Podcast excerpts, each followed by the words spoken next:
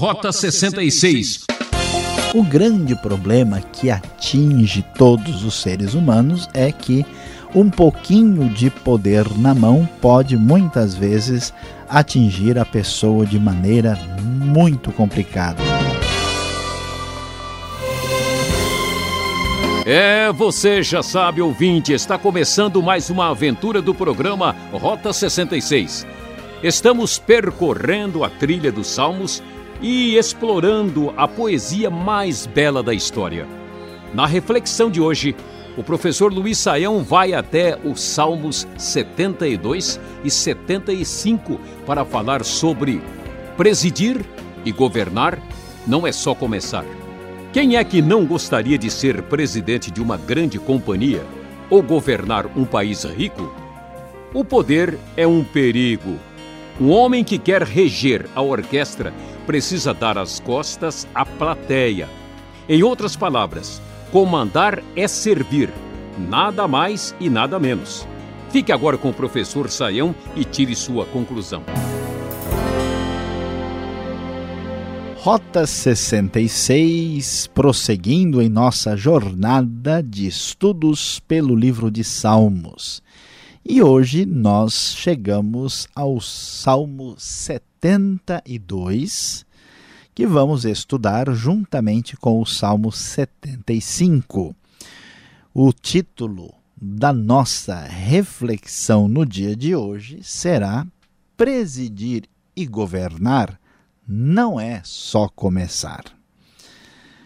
Como nós temos visto, vários salmos são dedicados ao rei, dedicado ao líder político do Israel do Antigo Testamento.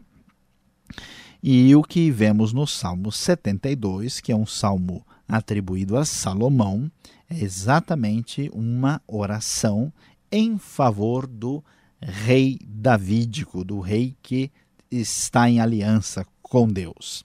E nós vamos estudar o Salmo 72 junto com o Salmo 75, porque os dois fazem um contraste. O Salmo 72 é um momento de muita esperança, provavelmente relacionado ao momento de glória especial do próprio reinado salomônico, quando Israel chega na sua expansão máxima da sua história monárquica antiga. E já o Salmo 75, que também envolve o momento ligado ao governo, à liderança da nação de Israel, mas num determinado contexto de muitas dificuldades. É muito provável que o salmo esteja relacionado com a época da ameaça à Síria no século VIII, no final do século VIII, quando eles sofrem debaixo da influência do poderio estrangeiro que ameaça a nação. A nação aqui voltada especificamente já para o reino de Judá. E o Salmo 72 é importante destacar que é o salmo que fecha o segundo livro de Salmos. Tanto é que o versículo 20 é exatamente a marca desse desfecho que nos traz a expressão, conforme a NVI, encerram-se aqui as orações de Davi, filho de Jessé. O Salmo 75 faz parte de uma coletânea que vai de 73 a 83, sendo todos salmos da família de Asaf. E assim, o texto do Salmo 72 começa a nos falar a respeito do governar, do reinar. E o texto diz: Reveste da tua justiça o rei, ó Deus, e o filho do rei da tua retidão para que ele julgue com retidão e com justiça os teus que sofrem opressão. Que os montes tragam prosperidade ao povo e as colinas o fruto da justiça. Defenda ele os oprimidos entre o povo e liberte os filhos dos pobres. Mague ele o opressor. Neste momento de glória, neste momento de grande expansão, a oração pelo rei davídico revela aqui a bênção de Deus para este momento de glória da nação de Israel. Então, é pedido a Deus prosperidade ao povo, a justiça, se pede que o rei, versículo 5, que ele perdure como o sol e como a lua por todas as gerações. Claro que esta oração está pensando na dinastia davídica. Seja ele como chuva sobre uma lavoura ceifada, como aguaceiros que regam a terra, floresçam o justo nos dias do rei, haja grande prosperidade enquanto durar a lua. E então há toda esta expectativa, esta oração pedindo a bênção para aquele que há de governar.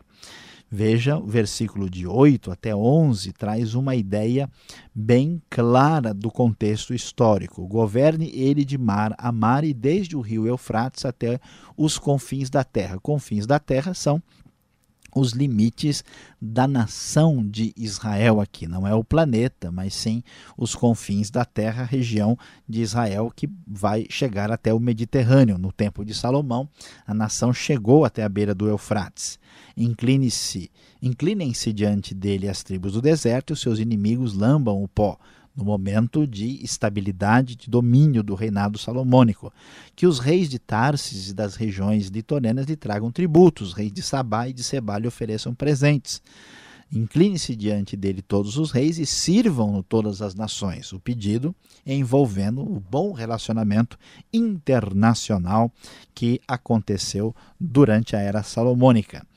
E tenha o rei vida longa, receba ele o ouro de Sabá, haja fartura de trigo por toda a terra, floresçam seus frutos como os do Líbano e cresçam as cidades como as plantas do campo, permaneça para sempre o seu nome, dure a sua fama enquanto o sol brilhar, e assim o texto fala dos pedidos de bênção, de paz, de prosperidade, de domínio do rei. Mas veja como nós já temos enfatizado: presidir e governar não é só começar e nem só prosperar. É necessário que se pratique a justiça e que se vença a maldade e a corrupção. Por isso, os conselhos para o governo que todos devem ouvir, inclusive nos dias de hoje, é muito, são muito claros, que ele julgue com retidão e com justiça os que sofrem opressão. Se os desamparados e oprimidos não receberem justiça, certamente Deus se sensibilizará com isso. Defenda ele os oprimidos e liberte os filhos dos pobres, mague ele o opressor. Nenhuma nação, nenhum governo pode ir muito longe se não há garantias de justiça e se os opressores têm o direito de fazer o que quiserem com os mais fracos haja florescimento dos justos, o verso 7. Porque sem justiça na sociedade, se nós tivermos crescimento apenas de maus elementos, pessoas que querem destruir e simplesmente praticar o mal, não poderemos ir a lugar algum. O texto prossegue no verso 12 até o 14, pois ele liberta os pobres que pedem socorro, os oprimidos que não têm quem os ajude. Ele se compadece dos fracos e dos pobres e os salva da morte. Ele os resgata da opressão e da violência, pois aos seus olhos a vida deles é preciosa. A ideia muito objetiva de que o reinado deve se preocupar com os necessitados, garantir a justiça e lutar contra a opressão, contra o domínio dos poderosos. Indo até o Salmo 75, nós vamos encontrar um cenário onde nós certamente vamos confirmar que presidir e governar não é só começar, não é só falar. Há muito o que praticar, há muito o que fazer aqui. O Salmo 75 ele começa agradecendo e louvando a Deus. Damos-te graças, ó Deus, damos-te graças, pois perto está o teu nome, todos falam dos teus feitos maravilhosos. Tu dizes: Eu determino o tempo em que julgarei com justiça. Quando treme a terra com todos os seus habitantes, sou eu que mantenho firme as suas colunas. Deus começa a dizer aquilo que é muito necessário ouvir. Quem governa, quem domina, de fato é o Senhor. Todos os reis, todos os governantes, os presidentes, os líderes das nações devem entender que Deus é aquele que reina. Aqueles que querem romper com Deus e com seus princípios, mais cedo ou mais tarde sofrerão por causa disso. Deus claramente afirma o seu domínio, o seu poder. E então o texto nos diz: Aos arrogantes digo, parem de vangloriar-se, e aos ímpios, não se rebelem. Não se rebelem contra os céus, não falem com insolência. Neste momento, é muito provável que estamos enfrentando uma época de perseguição e sofrimento em Judá, quando o reinado já não estava numa época de prosperidade, numa época de ouro, como nos dias de Davi e Salomão. É provável que o povo de Israel está sofrendo com a ameaça assíria. E os assírios se vangloriavam, eles inclusive levantaram a sua voz contra o próprio Deus de Israel. Por isso o texto diz: Não se rebelem contra os céus. É necessário saber governar no momento da prosperidade é necessário saber governar no momento da crise. Todos os líderes e governantes e presidentes devem ouvir os princípios bíblicos. Não é do Oriente, nem do Ocidente, nem do deserto que vem a exaltação. É Deus quem julga. Humilha um, a outro exalta. Na mão do Senhor está um cálice cheio de vinho espumante e misturado. Deus, como juiz, Deus, como aquele que há de julgar todos os governantes da terra, avisa claramente que ele é quem permite toda exaltação. As nações se vangloriam, os presidentes, os líderes, os reis se exaltam. Deus permite que um esteja no poder e outro ele tira do poder. Ele humilha um, a outro exalta, e Deus certamente tem preparado a justiça para ser enviada contra todo tipo de tirania e maldade feita no mundo. É triste, mas é verdade observar quantas pessoas que, uma vez estando com o poder nas mãos, perdem todas as referências. Por isso, nós temos tido, inclusive nos últimos anos, nas últimas décadas, muitos governantes maus, muitos governantes que fizeram tantas coisas que eram do seu próprio interesse, do seu próprio egocentrismo e sem se preocupar com o benefício do povo. Muitos ditadores, muitas pessoas perversas com uma ficha de milhares de mortos se espalham pela história humana. Por isso, Deus claramente diz: ele está com um cálice cheio de vinho espumante misturado, ele o derrama e todos os ímpios da terra o bebem até a última gota. O texto diz: Destruirei o poder de todos os ímpios, mas o poder dos justos aumentará. É frustrante, é desafiante, muitas vezes intrigante como pode o mal a prosperar, como pode a impiedade dominar, mas a grande verdade que vamos descobrir é que Deus certamente fará triunfar a justiça no final. Bendito seja o Senhor, Deus de Israel. Bendito seja o seu glorioso nome, diz 72:19. E o 75:9 diz: Quanto a mim, para sempre anunciarei essas coisas, cantarei louvores ao Deus de Jacó. A esperança é que a justiça triunfará, portanto, todos os governantes da terra devem aprender e com o livro sagrado nele devem estudar, porque presidir e governar não é só começar.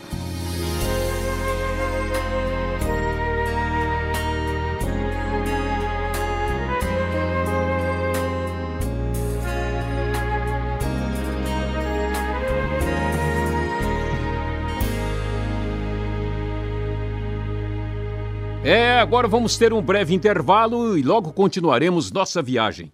Esse é o programa Rota 66, o programa para entender o ensino teológico dos 66 livros da Bíblia. Nossa aventura atravessa o livro de Salmos, tema de nossa aula. Presidir e governar não é só começar. Salmos 72 e 75 o Rota 66 tem produção e apresentação de Luiz Saião, redação e participação Alberto Veríssimo, locução Beltrão, numa realização transmundial. Escreva Caixa Postal 18.113, CEP 04626-970 São Paulo, capital. E-mail rota66 arroba transmundial.com.br. Agora, o Veríssimo pergunta e o Saião traz a explicação. Preste atenção.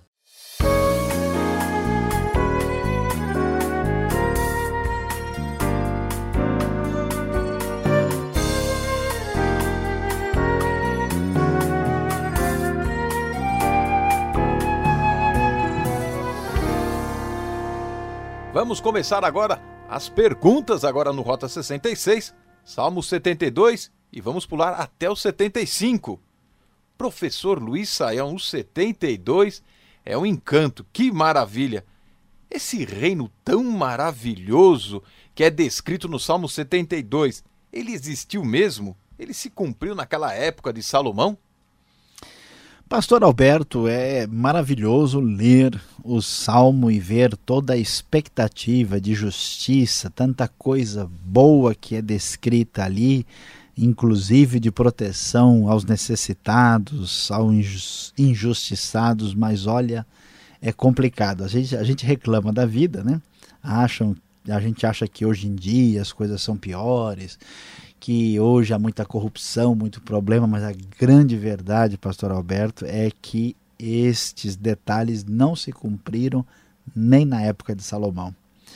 A grande verdade é que Salomão não fez um governo voltado para os mais necessitados, inclusive foi a razão porque o reino acabou se perdendo na divisão do reino lá entre Roboão e Jeroboão, se deu exatamente porque o povo sofria muito nas mãos do próprio Salomão. Então nós vemos que esta justiça não se cumpriu naquele tempo e os reinos de Israel e de Judá e de Israel unidos sempre deixaram a desejar. Você está querendo me dizer que é mais uma promessa de campanha, de política? O que, que, é isso aqui então? Como é que podemos entender é, este salmo? Na verdade, é uma oração em favor do rei, né, com os objetivos em mente, aquilo que era o parâmetro estabelecido por Deus. Mas, infelizmente, os reinos tiveram as suas fragilidades, assim como nós temos na nossa política nacional e internacional até os dias de hoje. Tá certo. Agora, parece que este rei que está sendo aí é, colocado como o grande guardião da justiça, ele jamais iria morrer, ia subsistir para sempre. É o que diz o verso 5, é o verso 17 também. O rei aqui parece que era eterno, hein? Pois é, pastor Alberto, é e não é. Né? A primeira oração, ela fala sobre o reinado da época, o reinado ah, de Salomão, provavelmente, ah, orando em favor do rei. Mas uh, Deus sabe como as coisas vão se conduzir, Deus sabe da fragilidade dos reinos humanos.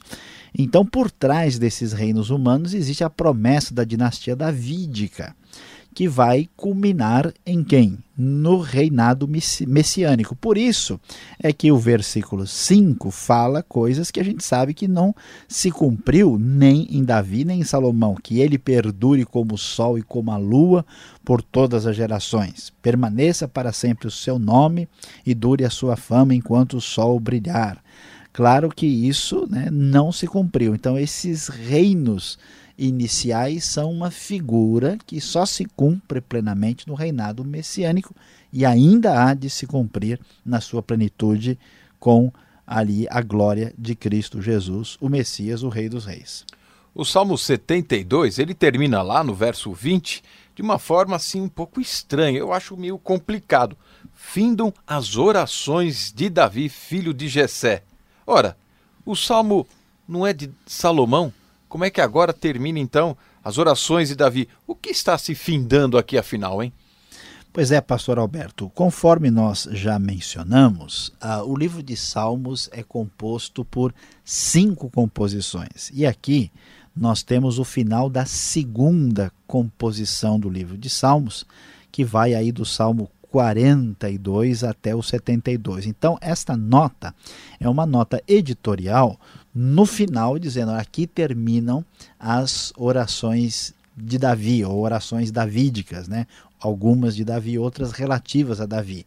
É interessante olhar porque na, lá para frente, depois, no Salmo 101, 103, aparece Davi de novo. Né? Então é só o encerramento deste segundo livro de Salmos. Agora, é, alguns estudiosos acham que essa oração é de Davi em favor de Salomão.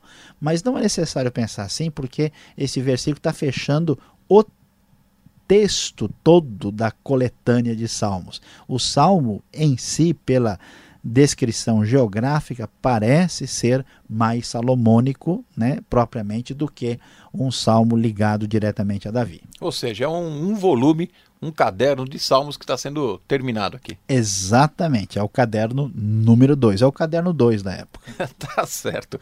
O Salmo 75, poucos versículos, e o verso 10 chama atenção pela maneira até agressiva como o salmista ele vê os seus inimigos, os seus vizinhos, os ímpios serão destruídos. Isso não pode virar assim uma guerra santa de repente? Pois é, pastor Alberto. Aqui existe essa ideia, né, que aparece muito na Bíblia, de é, radicalização contra o mal. Isso é uma ideia que às vezes assusta a gente, mas em determinados momentos nós não temos alternativa. Um dos exemplos assim eh, muito claros é ver o que, por exemplo, o nazismo significou né, na Europa uh, toda no mundo, mas principalmente na Europa aí na metade do século XX. Então, se o pessoal não tivesse tomado uma atitude muito direta e radical, né, os, as consequências seriam muito mais graves do que nós poderíamos imaginar. E isso também se refere a outros movimentos, a outras a posturas aí estranhas e problemáticas da política internacional.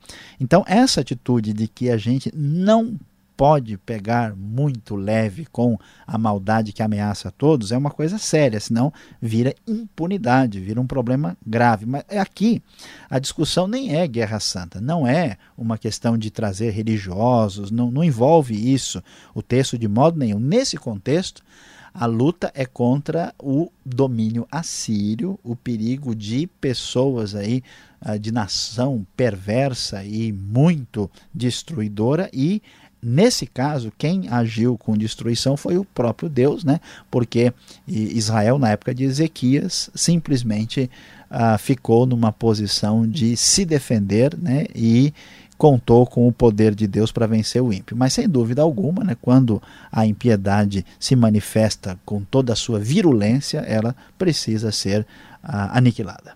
Tá certo, Sayão. Obrigado pela explicação. A aula está interessante, mas ainda não acabou. Fique ligado. Vem agora a aplicação do estudo para você.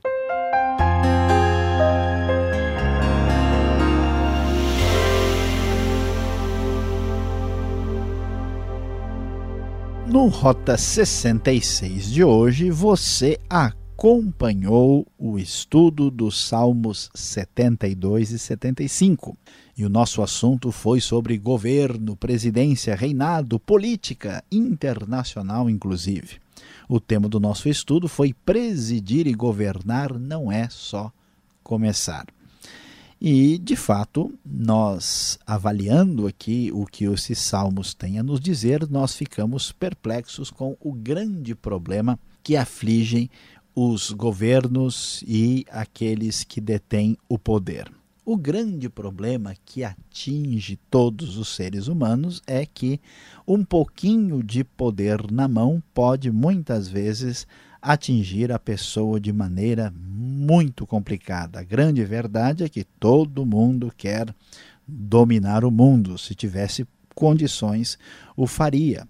Por isso, há uma luta constante para que o poder o governo, a liderança, a presidência, o reinado, não seja deturpado e aqueles que mais precisam do seu amparo sejam alcançados. Por isso, o perfil dos dois salmos fala muito diretamente sobre a necessidade de abençoar, de auxiliar os fracos, os desamparados, os oprimidos. Deus se levanta contra toda arrogância, violência e prepotência. E a grande aplicação, a grande lição para a nossa vida hoje é a seguinte: não se esqueça, sempre não desista, ore e lute pela justiça e pelos fracos e injustiçados. É, foi muito bom estar com você. Rota 66 se despede aqui com trabalhos técnicos de Samuel Matos. Eu, Beltrão, espero você nessa sintonia e horário com a série Salmos. Visite o site transmundial.com.br e conheça mais esse trabalho. Obrigado pela audiência e fique com a paz do Senhor.